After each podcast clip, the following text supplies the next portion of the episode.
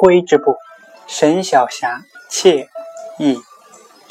明朝锦衣卫经历沈炼因批评朝廷丞相严嵩而获罪，被没收田产，才得以保全一命。当时总督杨顺、巡安陆凯都是严府的座上客。严嵩的儿子严世蕃指使他们说：“只要你们能为我除去心头痛，功大者封侯，功小者封亲。”杨顺和陆凯商议。拘捕有通敌嫌疑的白莲教徒，将沈炼也列入名单中，斩首抄家。杨顺因谋害沈炼有功，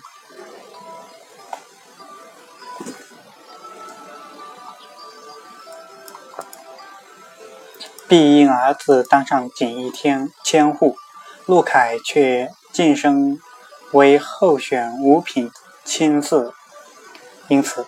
杨顺满心不高兴地说：“丞相是否认我不够尽力？不然为什么对我的封赏这么少？”于是，再下令杀沈炼的两个儿子，并且发公文逮捕沈炼的孙子沈香。公文一到，官府立即逮捕沈香。沈香命在旦夕。正巧此时，杨顺与陆凯分别遭到弹劾。皇帝下令逮捕两人之罪，因此沈香得以减罪，只发配边疆戍守。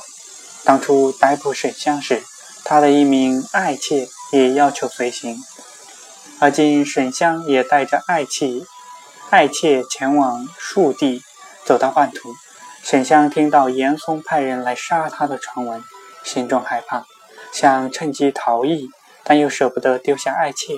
爱妾说。夫君身系沈氏一门香户，只管逃命，不要顾及我的安危。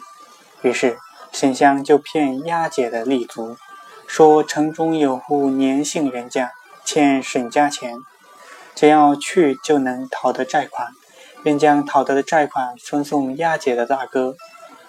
立足见他爱妾在自己手上，就放心的答应他去讨债。过了许久。不见沈香回来，立足便前往年家询问，年家的家人说根本没见过沈香来过。立足找不到沈香，再回到住所，爱妾一把揪住立足的衣领，大哭着说：“我们夫妻二人患难相守，从不曾有片刻的分离。今天我丈夫出门后就不见他回来。”一定是受你们受了严嵩的指使，杀了我丈夫。在旁围观的人很多，众人也无法断定谁是谁非，只好请监司裁夺。监司心中也怀疑是严嵩指使，但又没有确实的证据，只好暂时命沈妾记住尼姑庵，而下令力图在限期内找到沈香。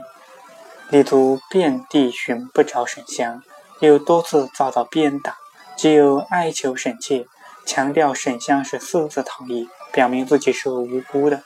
接着，力图也弃之逃亡。后来，严嵩终于遭到弹劾，这时沈香才露面申冤，官府将杨顺、陆凯下狱治罪，沈香与爱妾两人又再度团圆了。沈香号小霞。楚人沈进著有《沈小霞妾传》。